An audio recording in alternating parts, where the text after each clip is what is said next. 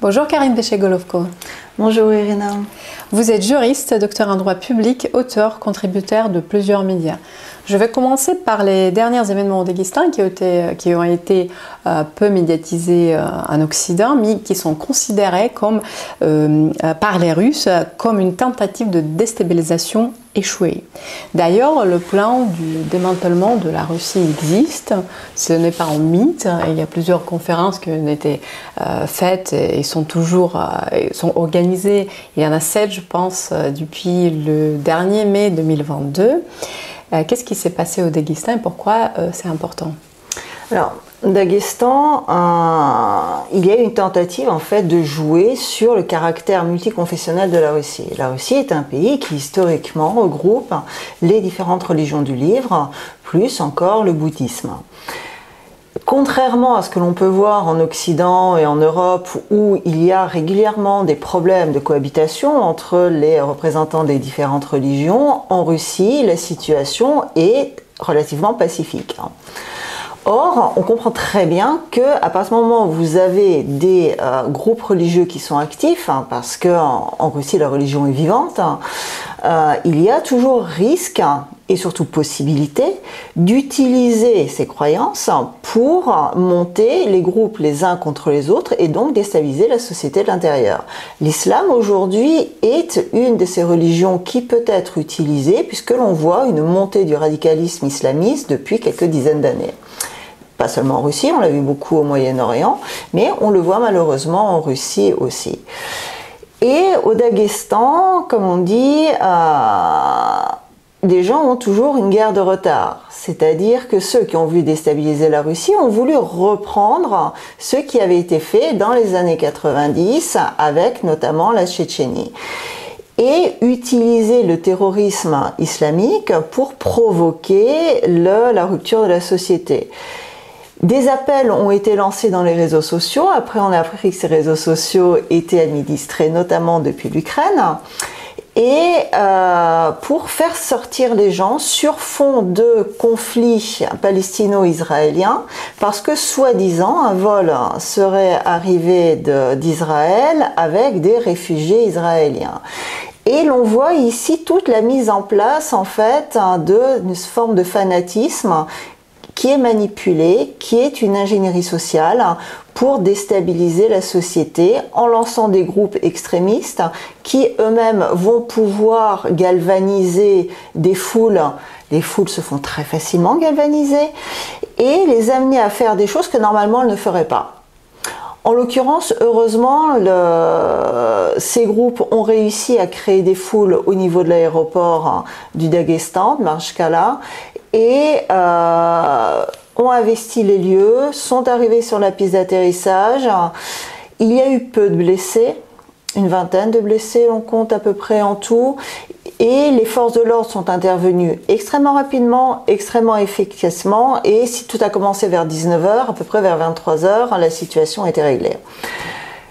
En attendant, euh, il est évident que ce qui s'est passé au Daghestan, si c'est une technologie, ça peut être réutilisé ailleurs, dans d'autres régions en Russie, parce que l'islam est en Russie une religion qui euh, naturellement est historiquement présente. Hein. Plus on compte aussi la masse d'immigration venant d'Asie centrale.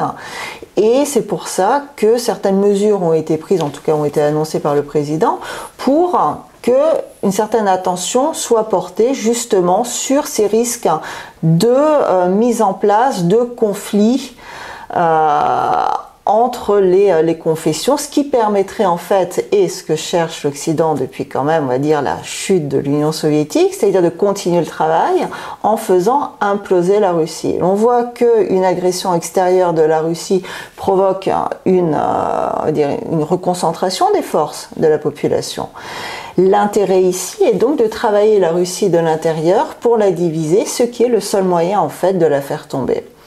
Pour l'instant, il faut comprendre que nous ne sommes plus dans les années 90, que euh, l'emprise extérieure sur la situation intérieure de la Russie est beaucoup plus faible qu'à l'époque et que euh, les gens ont vu aussi déjà ce qui s'est passé avec la Tchétchénie à l'époque. Ils n'ont pas envie que ça recommence Et les gens voient ce qui se passe en Europe aussi et ils n'ont pas forcément envie d'importer non plus les problèmes européens en Russie. Si à la fin de l'Union soviétique, l'Europe était une espèce de paradis, en tout cas dans les yeux des, Russes et des Soviétiques, vers lequel il fallait absolument aller, malheureusement pour moi qui suis quand même française, hein, l'Europe actuellement c'est plutôt un repoussoir. C'est ce qu'il faut absolument éviter d'importer euh, en Russie. Donc il me semble que c'était une tentative objectivement très bien orchestrée la faible quand même euh, réactivité euh, de ces groupes euh, extrémistes montre que c'est une, méthode qui quand même risque d'avoir peu de chances de réussir en Russie pour le faire tomber. La, la, conférence dont je parlais, justement, de ce que vous, ce que vous racontez aussi, s'appelle le Forum des peuples libres de Post-Russie. Comment les Occidentaux imaginent la Russie libre. Euh, vous, vous dites vous êtes française et on est à Moscou. Je rappelle à nos auditeurs, merci beaucoup d'ailleurs de nous avoir accueillis chez vous. Vous enseignez le droit depuis déjà X années, je ne sais pas plus d'une dizaine d'années. Vous êtes au contact des jeunes, de la jeunesse russe. Je pense que nos auditeurs seraient très intéressés à savoir comment cette jeunesse réagit aux, aux événements, notamment en Ukraine, depuis le début du conflit. Est-ce que cette vision de ce qui se passe en Ukraine entre la Russie et l'Ukraine a changé depuis 18 euh, mois, 20, 20 mois j'ai été très agréablement surprise par la réaction des, euh, étudiants. Euh, peut-être même plus que par la réaction de mes confrères, en quelque sorte. Euh, ici sont deux choses complètement différentes. les jeunes, effectivement, ont une réaction dans l'ensemble assez saine c'est qu'ils comprennent très bien que euh, le conflit qui se déroule en Ukraine n'a pas commencé en février 22. Ils comprennent très bien que euh, le conflit en Ukraine, qui en tout cas dans sa phase active date depuis 2014, euh, est un conflit secondaire, d'un conflit beaucoup plus général, primaire, entre, on va dire, la Russie d'un côté qui est pour un monde multilatéral et euh, un monde atlantiste incarné par euh, principalement les États-Unis, mais pas uniquement, qui est plus pour un monde global, cette globalisation. Et cette jeunesse, en 2020, n'a plus les lunettes roses de la jeunesse des années 90. Elle a beaucoup voyagé, elle a une vision quand même, on va dire, assez rationnelle des choses et de ce qui est agréable et plaisant en Occident et de ce qui fonctionne pas. Et euh, elle a vu la Russie évoluer ces 30 dernières années euh, à arriver à un niveau de vie extrêmement confortable N'oublions pas que nous sommes à Moscou, la capitale. C'est vrai aussi. Donc, euh, euh, ce sont des jeunes qui sont quand même largement privilégiés. Il est vrai que si vous allez en province, euh, vous ne trouverez pas toujours le même confort partout. En revanche, vous retrouverez ce qui est extrêmement grave parce que je voyage pas mal aussi, même au cours des conférences dans d'autres villes, avec d'autres universités, vous retrouverez en revanche une attitude extrêmement saine de cette jeunesse dans l'ensemble. Après, comme partout, euh, vous avez des gens qui sont d'accord, vous avez des gens qui ne sont pas d'accord. Euh, bon, ça c'est logique, hein, c'est normal. Mais là où je disais, c'est euh, j'ai été plus agréablement surpris en fait par les jeunes que par les par les enseignants. Le, le, plus gros problème en fait des enseignants, surtout les enseignants en droit, c'est que ça fait 30 ans qu'ils ont été financés par des grands étrangers et financé par des grands étrangers, parce que les salaires ne sont quand même pas mirobolants dans la science, euh, cela veut dire que petit à petit, vous avez une certaine vision du monde qui est allée avec. Même pas forcément, ils ne le font pas forcément exprès. Pour eux, c'est devenu naturel. Euh, il y a cette côté naturel pour beaucoup euh, que la justice ne peut fonctionner qu'au niveau de la justice internationale c'est rentrer comme quelque chose d'absolument naturel dans leur mode de pensée. Et là, c'est beaucoup plus inquiétant parce qu'il y a un véritable travail à faire presque plus pour l'instant avec le corps enseignant qu'avec les étudiants. Parce que que vont-ils enseigner? Ça aussi derrière, quelle vision du monde ils transmettent? Et on en arrive à une situation quand même assez rocambolesque quand finalement, euh, quand vous discutez avec les étudiants, ils ont une vision beaucoup plus euh, rationnelle des choses et beaucoup plus juste, objective, que la vision de beaucoup de, collègues qui sont restés encore sur le développement durable, sur les droits de l'homme et le Conseil de l'Europe, sur le, numérique et euh, tout ce culte qui existe ici autour du numérique, qui est rentré et qui contamine réellement la recherche scientifique et contamine l'enseignement. Mais à mon avis, c'est une question de temps. Il est difficile aussi pour, euh, pour quelqu'un qui, qui a 30 ans derrière lui de, de bagages de changer du jour au lendemain, comme on a vu pour le coup, c'est dans le bon sens du terme. Après la chute de l'Union soviétique, il y avait cet héritage soviétique dans la doctrine et dans l'enseignement qui est resté, qui a permis de passer euh, sans trop de douleur les années 90 au niveau de l'école, au niveau de l'université, parce qu'il y avait cette école qui est restée. Malheureusement, cette école a été, on va dire, remplacée par l'école qui a été euh, dopée en quelque sorte euh, aux grands étrangers, aux tables rondes, aux petites conférences à droite, à gauche, etc. Et il va falloir un certain temps pour remplacer cette école à nouveau par une école qui sera plus nationale, comme pouvait l'être euh, l'école scientifique russe au cours de son histoire, longue histoire, avant ces 30 années de globalisation. Pour revenir au conflit tout récent entre donc, euh, Israël et la Palestine, on voit très bien le soutien de l'Occident Israël et on voit que la Russie prend plutôt une position plus neutre euh, malgré le fait que sa proposition de la paix a été rejetée il y a deux semaines à l'ONU. Euh, quelle est votre analyse de la situation actuelle euh, entre donc dans la région et le rôle de la Russie comme pacificateur potentiel? Alors, juste pour revenir sur le, rejet de la proposition de la Russie, dans le cadre du Conseil de sécurité de l'ONU, euh, qui d'ailleurs a été beaucoup plus favorablement accueilli dans le cadre de l'Assemblée générale de l'ONU. Euh, en fait, la Russie peut proposer tout ce qu'elle veut. A priori, ce sera rejeté au niveau du Conseil de sécurité de l'ONU, puisque c'est un organe qui ne peut fonctionner que sur le mode du compromis et de la négociation.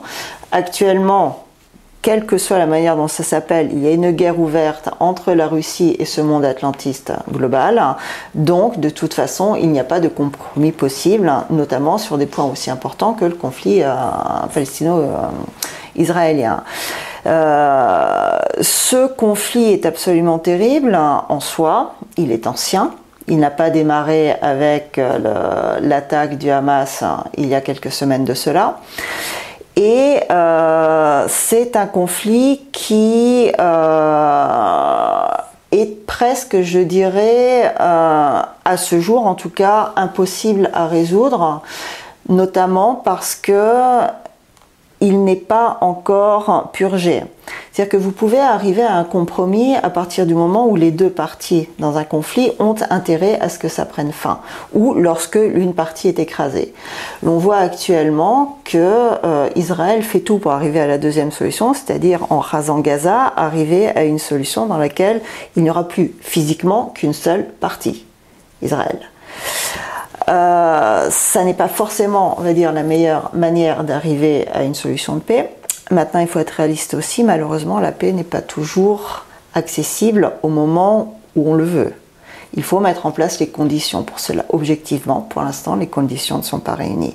Ce qui ne veut pas dire qu'il ne faille pas travailler pour essayer de désamorcer le conflit, pour arriver à une situation qui soit plus pacifiste, mais tant que, de toute manière, l'Occident ne soutiendra pas réellement, et pas simplement dans quelques déclarations politiques, comme on a pu l'entendre ces jours-ci, la création d'un État palestinien, ce qui aurait dû être fait dès le départ, c'est-à-dire lors de l'instauration de l'État d'Israël, il est impossible de trouver une solution de sortie, puisqu'il n'y a pas d'équilibre. Et s'il n'y a pas d'équilibre, il n'y a pas de compromis possible. Donc nous sommes actuellement dans une situation extrêmement compliquée, d'autant plus que ce conflit intervient dans le cadre d'une crise géopolitique majeure. Et donc il sera instrumentalisé, qu'on le veuille ou non, de toute manière, au regard de cette crise géopolitique majeure. Actuellement, tout ce qu'on espère, c'est qu'au moins sur le plan humanitaire, l'on puisse essayer d'aider les victimes de part et d'autre.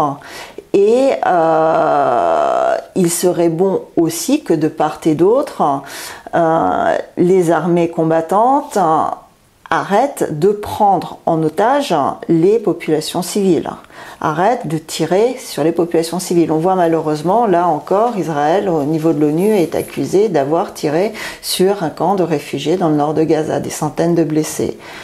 Ces gens sont-ils du Hamas? À mon avis, avant, ils ne l'étaient pas, mais il y a de fortes chances qu'ils le deviennent après.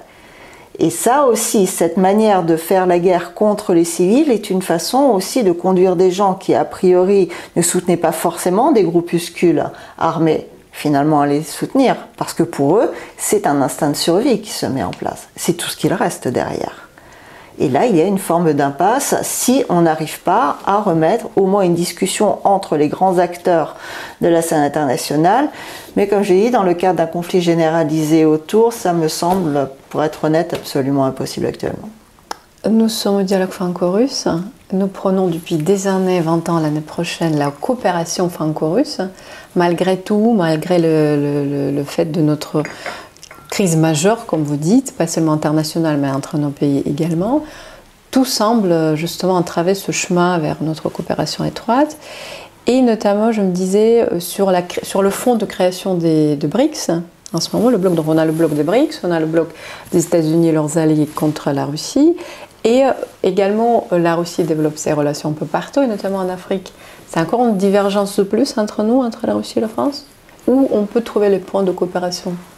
Naïvement pas naïvement, c'est-à-dire que s'il y a une volonté politique, on trouvera toujours des points de coopération, ce qui n'empêche pas chaque État de développer une politique qui corresponde à ses propres intérêts. Il est plutôt au contraire, je trouve regrettable de voir la France, depuis à peu près une quinzaine d'années, être absolument incapable de développer une véritable politique envers l'Afrique la Chine est rentrée en Afrique, la Russie est rentrée en Afrique parce que la France a abandonné le territoire. La France n'avait plus rien à proposer. Et là est la source réelle du problème. Alors maintenant, la France peut effectivement être vexée de l'avancée de la Russie, mais ça fait combien d'années que de toute manière, il n'y a plus aucune politique France-Afrique? Aucune ni aucun financement de la langue française, ni aucun programme qui permette de développer la culture française. Et de toute manière, quand on a un président qui explique gentiment qu'il n'y a pas de culture française, évidemment, quel modèle peut-on proposer à d'autres pays? Il me semble que la source réelle de cette difficulté, et je, dirais de cette vexation de la France par rapport à la réussite de la, de la Russie en Afrique, euh, c'est notre propre échec. Et euh, il nous faudrait déjà revenir dessus. Ensuite, il ne faut pas oublier une autre chose, c'est que, euh, certes, au début, dans les années 90, hein, euh, jusqu'au milieu des années 2000, la, Russie était sortie d'Afrique un petit peu parce qu'objectivement, elle avait d'autres chats à fouetter. Mais euh, il y avait une très forte coopération entre l'Union soviétique et l'Afrique, notamment au niveau culturel, au niveau universitaire, au niveau scientifique et également au niveau ingénierial. Donc, en quelque sorte, la Russie n'est pas arrivée de n'importe où. Il y avait des ponts qui ont été mis en place après l'ère politique de décolonisation.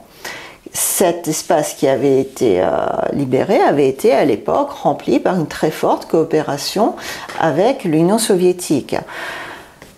Il me semble que la France ne doit pas être vexée, comme la Russie ne doit pas se retirer parce qu'elle risquerait de vexer quelqu'un. Chacun doit défendre ses intérêts c'est une saine concurrence. Et la concurrence est quelque chose de tout à fait normal. Ce qui est en revanche extrêmement dommage, c'est lorsque l'on voit pourquoi la France est retirée. La France est retirée d'abord parce qu'il fallait une forme de décolonisation. Donc autrement dit, si je comprends bien, s'il n'y a pas de colonisation, il n'y a plus aucune forme de coopération possible. C'est assez surprenant quand même comme, euh, comme approche politique. Par ailleurs, euh, la France aujourd'hui est sommée de se retirer de partout parce qu'elle est elle-même devenue un pays colonisé. Disons les choses de façon assez forte. Elle est colonisée par une idéologie qui fait qu'elle ne doit plus avoir de souveraineté, qu'elle ne doit plus avoir d'intérêt national. Et si elle ne doit plus avoir de souveraineté et d'intérêt national, qu'est-ce qu'elle doit faire à l'extérieur de chez elle? À l'extérieur, elle doit simplement défendre les intérêts supérieurs, ceux du monde global, ceux de l'atlantisme. Donc elle la France malheureusement actuellement est objectivement dans une position faible et une position perdante. J'espère très sincèrement qu'elle va se relever et que cette saine concurrence va pouvoir reprendre entre la France et la Russie comme entre deux pays souverains. Et pour ça, nous avons beaucoup de travail à faire. Exactement. Euh, pour revenir au conflit en Ukraine, si nous, écoutons euh, certains experts en France, eux disent que la victoire est proche, euh, on va aider l'Ukraine, sachant même que les États-Unis sont en train un petit peu lâcher petit à petit euh, l'aide euh, et soutien de Zelensky. D'ailleurs, il était très déçu en septembre quand il s'est rendu aux, États-Unis. De l'autre côté, les Russes disent qu'on a, gagné, nous sommes les plus forts aussi également. C'est aussi cette rhétorique de l'autre côté. Comment négocier finalement si tout le monde est sûr qu'il gagne? Comme j'ai dit, le problème c'est qu'il faut des conditions on ne peut pas toujours tout le temps négocier. Ou sinon, on arrive à ce qui s'est passé à Istanbul, qui a été une catastrophe même pour l'image de la Russie derrière et pour les populations qui ont cru euh, sur les territoires ukrainiens et qui ont vu l'armée russe partir et qui derrière ont été l'objet de très violentes représailles par l'Ukraine. Sinon, l'on obtient euh, les accords de Minsk qui objectivement ont été utilisés pour donner du temps à l'Ukraine et à l'OTAN de développer les programmes, de développer l'armée ukrainienne pour ensuite pouvoir attaquer beaucoup plus fortement. Donc il n'y a pas toujours malheureusement les conditions politiques qui existent pour pouvoir négocier. Ou sinon ça s'appelle une capitulation. Je ne pense pas que ce soit dans l'intérêt de la Russie actuellement de capituler et l'Occident qui soutient l'Ukraine, même s'il renacle, même s'il a du mal, il ne peut pas se permettre de capituler, parce que dans ce cas-là, il perd la face. Et s'il perd la face, il n'est plus global. S'il n'est plus global, ce monde n'existe plus, donc il a perdu. Donc nous sommes à un moment donné où euh, la solution politique va passer d'abord par une victoire militaire, d'un côté ou de l'autre. Pour l'instant, chacun l'annonce. Euh, pour être assez honnête, on ne la voit pas. Nous sommes dans une situation que je dirais plutôt de pâte, c'est-à-dire quand il y a une situation d'équilibre entre les deux, et euh, pour sortir de cette situation, que ce soit d'un côté entre la Russie, de l'autre côté entre l'armée atlantico-ukrainienne, il faudrait mettre en place des ressources énormes qui feraient passer la guerre à un niveau supérieur. Actuellement, il y a à la fois une hésitation politique à passer ce pas, parce qu'on comprendra très bien que dans ce cas-là, nous passons à un niveau supérieur également de conflit, c'est-à-dire pour l'Occident, cela signifierait que euh, les pays de l'OTAN ne peuvent plus se permettre de continuer à faire la guerre par procuration, ils devraient intervenir directement, parce que là, on voit très bien que la guerre par procuration en Ukraine arrive son terme de capacité. L'argent est en partie détourné, les armes sont en partie détournées.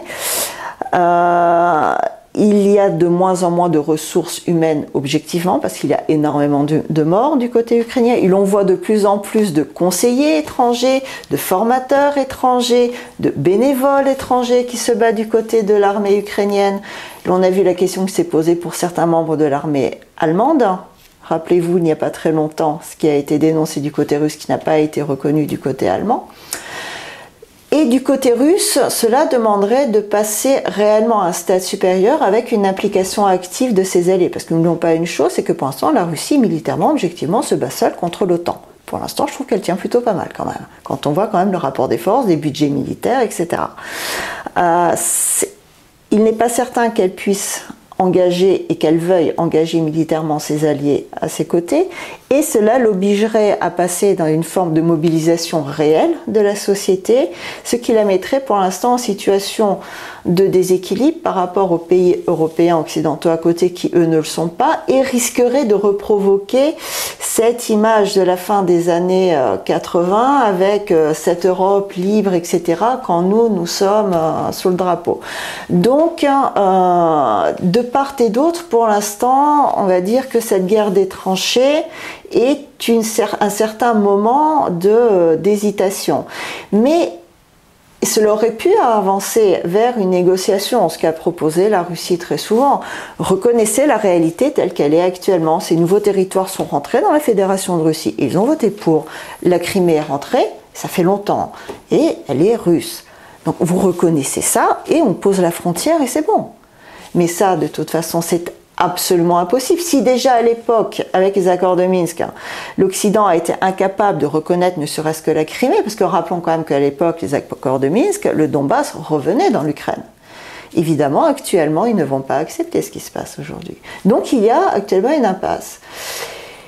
Et ça va passer par une victoire militaire, on ne peut pas s'en passer. Même s'il faut être réaliste, c'est nécessaire, mais ce n'est pas suffisant, parce que derrière, il y a toute cette machine idéologique de l'Occident qui accompagne euh, les conflits armés. Et euh, quand la Russie dit qu'elle a besoin de retrouver sa souveraineté, il ne s'agit pas simplement formellement de sortir de tous les organismes internationaux, la question n'est pas là, il faut travailler sur la scène internationale, mais il faut travailler différemment. C'est-à-dire, il faut travailler avec des élites qui réellement ont une vision propre pour le pays. Or, le problème est que ces élites aussi ont été bien travaillées, en tout cas une bonne partie d'elles depuis un certain temps. Et si sur certains points il y a effectivement une divergence avec le discours global sur ce qui concerne l'histoire, sur ce qui concerne les valeurs traditionnelles. L'on voit que sur un certain nombre de points très importants aussi dans le monde global, la Russie reprend complètement le discours globaliste, que ce soit pour le numérique, le climat, l'immigration, un peu ce côté un peu bisounours de la société, qui doit être tout mignon, tout adorable, rien ne doit être difficile. La Russie n'est toujours pas sortie du processus de Bologne, après un an et demi de conflit. C'est surprenant quand même.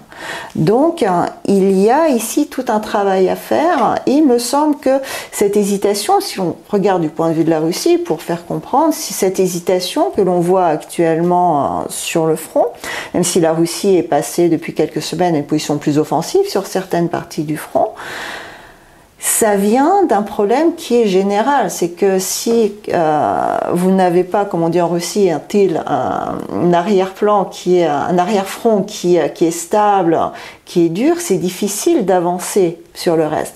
Là, c'est pareil. Si vous n'avez pas une base arrière idéologique qui est bétonnée, dans laquelle vous êtes sûr, qui ne va pas changer tous les deux ans parce que maintenant il y a un autre quelque chose qui arrive et il va falloir s'adapter, dans ce cas-là, vous n'allez pas pouvoir avancer non plus. Et il y a ici un combat existentiel qui se joue en fait pour ces deux mondes, c'est que la Russie joue son existence dans le sens direct du terme. Vous avez rappelé ces, euh, ces conférences qui peuvent la couper en morceaux, et c'est le plan suivant après le découpage de l'Union soviétique. Mais euh, l'Occident aussi joue son existence parce que euh, s'il n'arrive pas à faire plier la Russie, ils ne pourront pas être global. Donc, nous sommes partis pour un certain temps. Ah bah, c'est clair, on va se voir l'année prochaine, on va encore parler. Euh, si on se met à la place des pays occidentaux, est-ce que vous, en tant que Française qui est à Moscou, mhm comprenez cette méfiance vis-à-vis de la Russie de, certains pays, euh, je ne parle pas des États-Unis puisque c'est une vieille rhétorique anti-russe, post-guerre froide, mais euh, l'Europe également a cette méfiance, cette, j'aime pas le mot la russophobie, mais en quelque mhm. sorte cette méfiance globale vis-à-vis de la Russie. Qu'est-ce que vous en pensez? Il me semble que ce discours a beaucoup évolué en Europe. Hein. le problème de l'Europe, c'est qu'elle est entre deux. D'un côté, vous avez les États-Unis, de l'autre côté, vous l'avez la Russie. Ça ne lui posait strictement aucun problème tant que les pays européens, non pas l'Europe comme espèce d'entité globaliste Union européenne, mais l'Europe en tant que continent composé de pays souverains, ce qui fut le cas quand même pendant de nombreux siècles, avant ces quelques dernières cinquante années, était composé de pays qui avaient eux-mêmes une puissance. Dans ce cas-là, ces pays pouvaient collaborer sans aucun problème avec la Russie. Et on l'a vu pendant des siècles. Le problème de l'Europe, hein, ce n'est pas la Russie. Le problème de l'Europe, c'est sa faiblesse. Si vous êtes faible, vous êtes obligé de trouver quelqu'un qui va vous protéger. En plus, vous choisissez la personne qui vous a affaibli pour ensuite venir vous protéger. C'est le choix qui a été fait par l'Europe. L'Europe a choisi les États-Unis. Donc l'Europe a choisi la rhétorique américaine l'Europe a choisi la vision du monde américaine. Donc forcément la russophobie qui va avec. Pas parce qu'on déteste la Russie, mais parce que soit c'est l'un qui gagne, soit c'est l'autre qui gagne. Les États-Unis veulent gagner, ils défendent leurs intérêts. Le problème, c'est pas les États-Unis. ils défendent leur intérêt. En tout cas, ce qu'ils considèrent être leur intérêt, même si bon, ça se discute sur beaucoup de points quand on voit quand même les crises au niveau de la société américaine, de l'économie américaine. Mais en tout cas, ils défendent ce que leurs élites considèrent être comme leur intérêt national. La question étant pourquoi les pays européens défendent l'intérêt national américain? Le problème est là en fait. Mais les, pays euh, européens pensent qu'ils défendent leurs intérêts. Les élites européennes ne peuvent pas penser qu'elles défendent les intérêts de leur pays. Tout d'abord parce que chacun comprend et participe dans ces réunions au niveau du Conseil européen, au niveau de l'Union européenne, où l'on prend les décisions de politique intérieure pour ces pays composant l'Union européenne. Donc déjà, ces gens ne peuvent pas défendre l'intérêt national, puisqu'ils doivent discuter avec d'autres personnes des points que eux considèrent comme importants pour leur intérêt national pour savoir s'ils ont le droit ou pas de les défendre. C'est toute la problématique de l'Union européenne. Voilà, tout à fait. Donc en fait, dans la mesure où ils ne peuvent pas dire ouvertement aux gens, effectivement, Bon, ça, on oublie la France. Mais point la France s'est dépassée? La France est trop petit, maintenant la France n'est pas assez fort. La France, elle peut plus rien faire. Pendant des siècles, la France a été un empire. Ça défendait sans aucun problème ses, intérêts nationaux dans le monde entier. Maintenant, c'est trop petit, ça peut plus rien faire. Donc, ils ont trahi l'intérêt national. Mais ça, ils vont pas le dire. Donc, évidemment, il y a une différence entre le discours officiel et la politique réellement menée. La politique réellement menée est une politique antinationale. Le discours officiel, c'est ce sont les méchants parce que ça doit être les méchants. Il n'y a pas d'autre explication. Vous vous souvenez, au début euh, de l'opération militaire, euh, l'explication absolument surréaliste donnée et au niveau européen et au niveau français à propos euh, du gaz, du pétrole, etc. L'on doit sortir de la dépendance par rapport à la Russie, donc on va refuser tout ça. La Russie ne nous vend plus de gaz, maintenant on va avoir un déficit, ce sont des méchants il y a un côté infantile, complètement dans la rhétorique. Euh, n'oubliez pas que euh, les sociétés ont été travaillées depuis très longtemps. Vous connaissez encore mieux que moi le niveau de l'éducation nationale en France. Et il y a une machine à produire une société infantile. Et une société qui va réagir sur le plan affectif, mais qui ne va surtout pas réfléchir sur le plan rationnel. Et ça permet de maîtriser, ça permet de mettre en place une politique réelle et un discours qui n'a rien à voir. Et les gens acceptent. Et quand les gens n'acceptent pas, on met la police dans la rue parce qu'il paraît que c'est démocratique de lancer des canons à eau sur les gens, de leur lancer des grenades. C'est démocratique en France, c'est normal. Mais justement, quand, quand il y a des débats sur la Russie ou sur la situation en Russie, sur la guerre en Russie, il y a donc deux camps chaque fois. Les premiers disent c'est une dictature, il n'y a pas de droit de l'homme, il n'y a pas de valeur, c'est un pays foutu. De l'autre côté, les Russes leur répondent et vous, vous êtes faibles, pas de souveraineté, euh, vos valeurs occidentales, ça ne nous va pas, vous, vous êtes trop arrogant pour nous donner des leçons. Dans cette ambiance précise, et ça date pas d'hier, comment peut-on dialoguer, puisqu'on a le dialogue, encore Est-ce est peut, est-ce qu'on peut faire quelque chose avec ça? On peut et on doit. Bah, on le fait. voilà. Euh, on peut toujours conduire les gens à dialoguer. Il me semble qu'il euh, faut absolument différencier les, euh, les, élites, notamment les élites dirigeantes, de la population et des personnalités. Dans tous les pays, vous trouvez des gens qui sont assez intelligents pour garder une approche relativement rationnelle des choses et se comporter sans fanatisme il est fondamental de continuer à dialoguer, c'est-à-dire de ne pas tomber non plus nous-mêmes dans la caricature. C'est-à-dire euh, d'essayer de comprendre toutes les nuances. Et il me semble que c'est justement par ce travail sur la nuance qu'on arrive à désamorcer un petit peu le fanatisme ambiant. Parce que euh, si, vous si vous opposez un fanatisme à un fanatisme, un discours complètement rigide, de toute façon, vous aurez une confrontation. Si vous essayez de discuter, ça arrivera peut-être à quelque chose. Mais ça, sont pour les personnes qui sont de bonne foi. Le problème, c'est qu'une grande partie de ces experts de télévision que l'on voit en France ne sont pas des personnes de bonne foi. Ils n'ont strictement aucune conviction. Déjà, ils sont payés pour dire ça. Disons les choses quand même honnêtement. Ils ont peut-être des convictions anti-russes Ils peuvent avoir certaines convictions, ils peuvent ne pas en avoir. peu importe. C'est leur travail de tenir publiquement un certain discours. Donc, discuter avec eux n'a aucun sens. Parce que vous ne les convaincrez pas.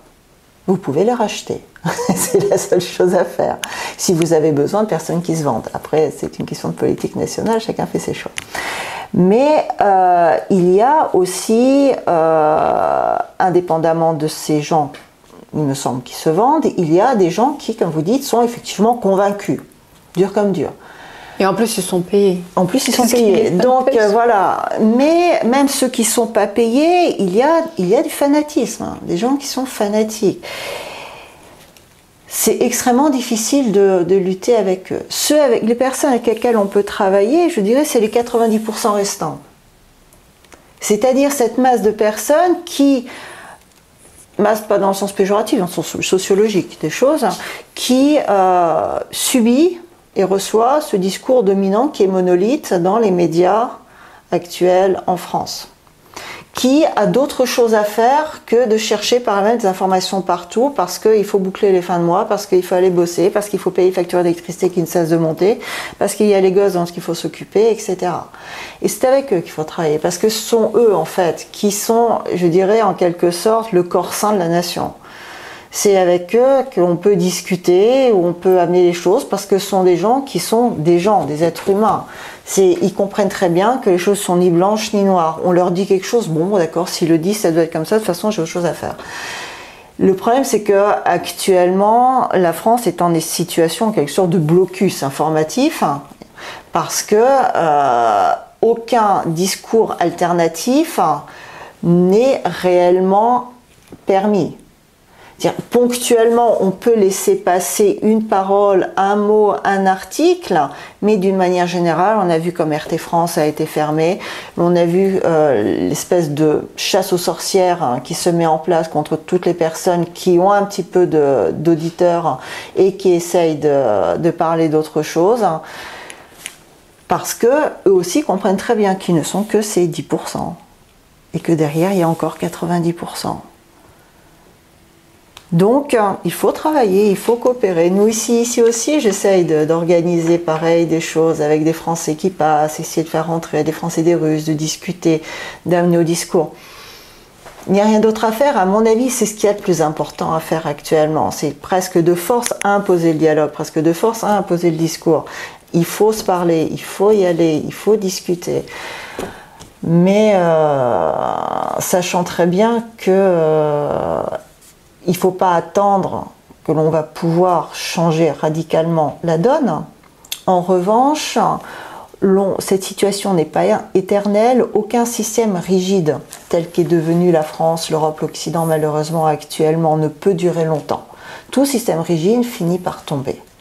Il est important à mon sens de mettre en place ces espaces de réflexion, ces espaces de discussion, ces espaces d'humanité qui derrière vont pouvoir être prêts pour proposer autre chose, proposer de revenir à un monde un peu plus humain. Merci beaucoup Karine pour ce dialogue, surtout pour le fait que vous croyez en dialogue comme nous. Et d'ailleurs, je rappelle à nos éditeurs que nous sommes payés par vous. Nous avons besoin de vos dons, exactement pour exister, pour continuer ce dialogue. Merci Karine. Merci à vous, avec plaisir.